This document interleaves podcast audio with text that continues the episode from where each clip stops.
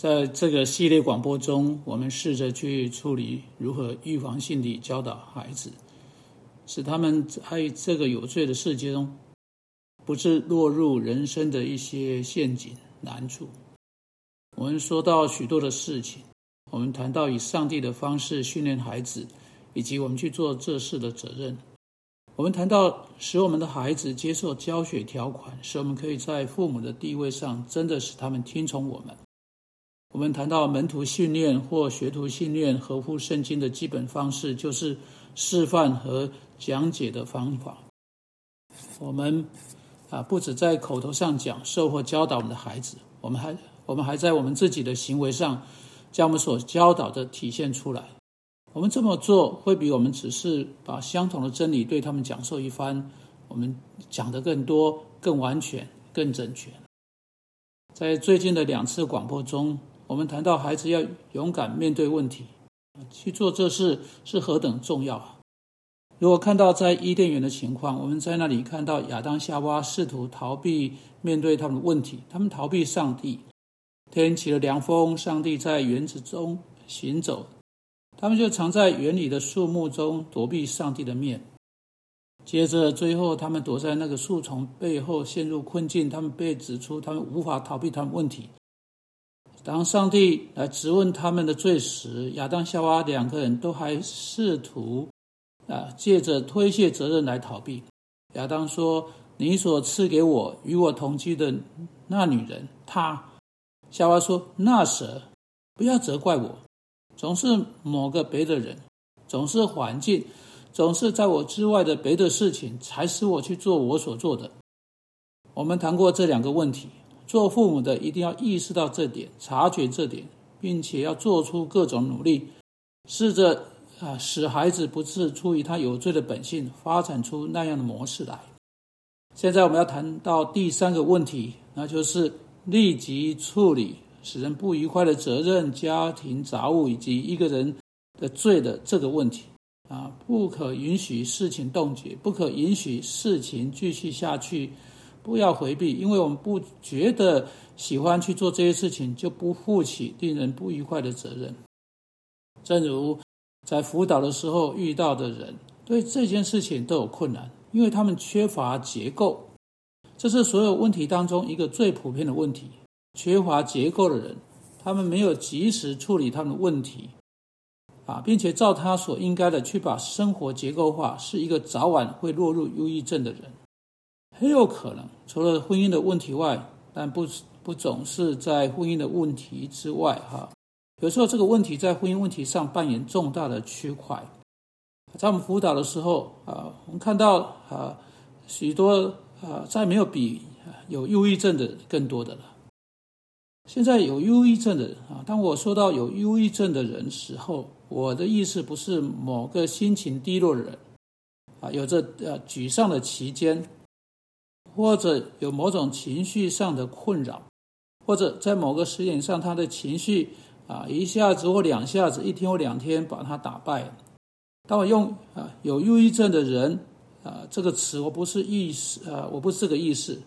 照着这个词的专门意思来说，这是一个在他正常的活动上停止下来的人。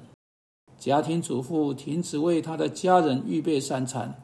丈夫停止上班，把他没有啊哈，不要把他没有呃，他没有把他的课程准备好，他没有准时把学生的报告批改好，然后发送还给学生啊，没有批改作业，登记成绩，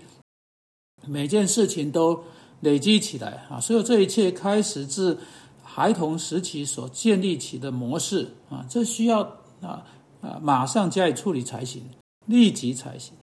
例如，孩子必须做许多啊令人不愉快的家务事啊，有他们的家庭作业，有他们在家中被给予的家务事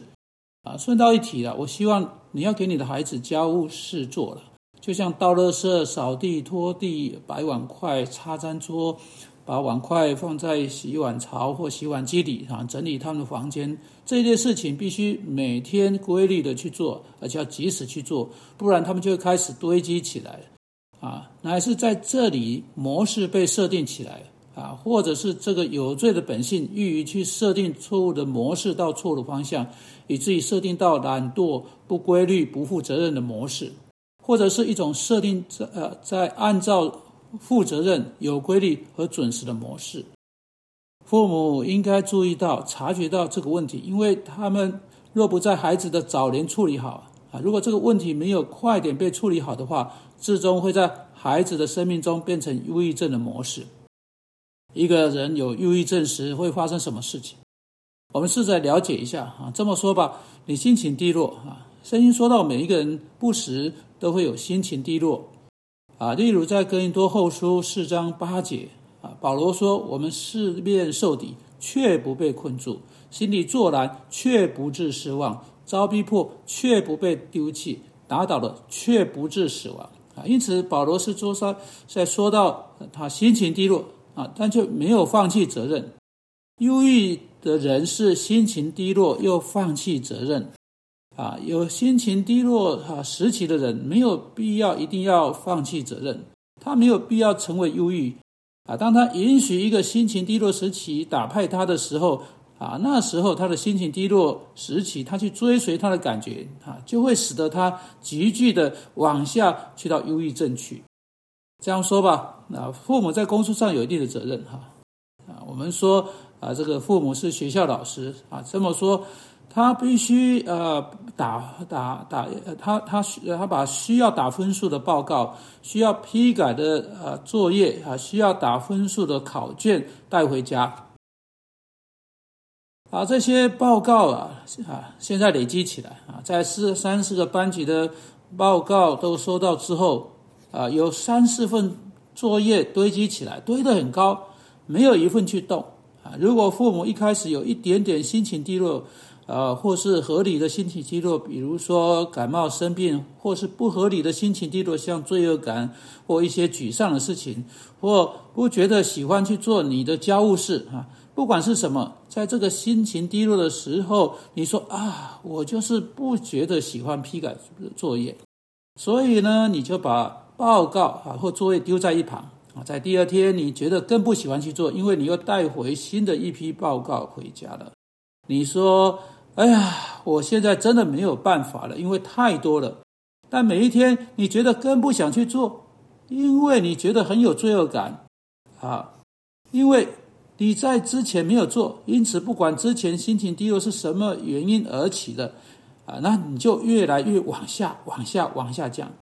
现在孩子看到父母变得忧郁了，他看到这个模式，他也开始以同样的方式发展出自己的模式，把事情拖延。但父母必须指出这个问题来，必须对孩子做出要求，啊，他自己不可以拖延了，必须继续去做这些事情，使得忧郁症可以不致被发展出来。因此，孩子必须被教导。他必须在出门之前，在游戏之前，在看电视之前，有规律地每一天准时把垃圾拿出去倒。在礼拜三打扫家里，整个礼拜每天晚上把好碗筷，擦拭那个餐桌。啊，这是很重要的模式啊。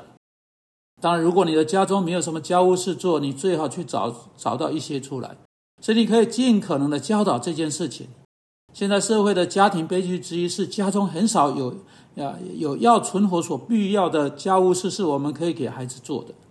当你实际上不让步啊，除非你去做，不然你就不不能吃饭。你就向孩子传达的要准时去做这件事情，否则啊会有不妙的后果。但是你看了，我们没有坚坚持这些事情。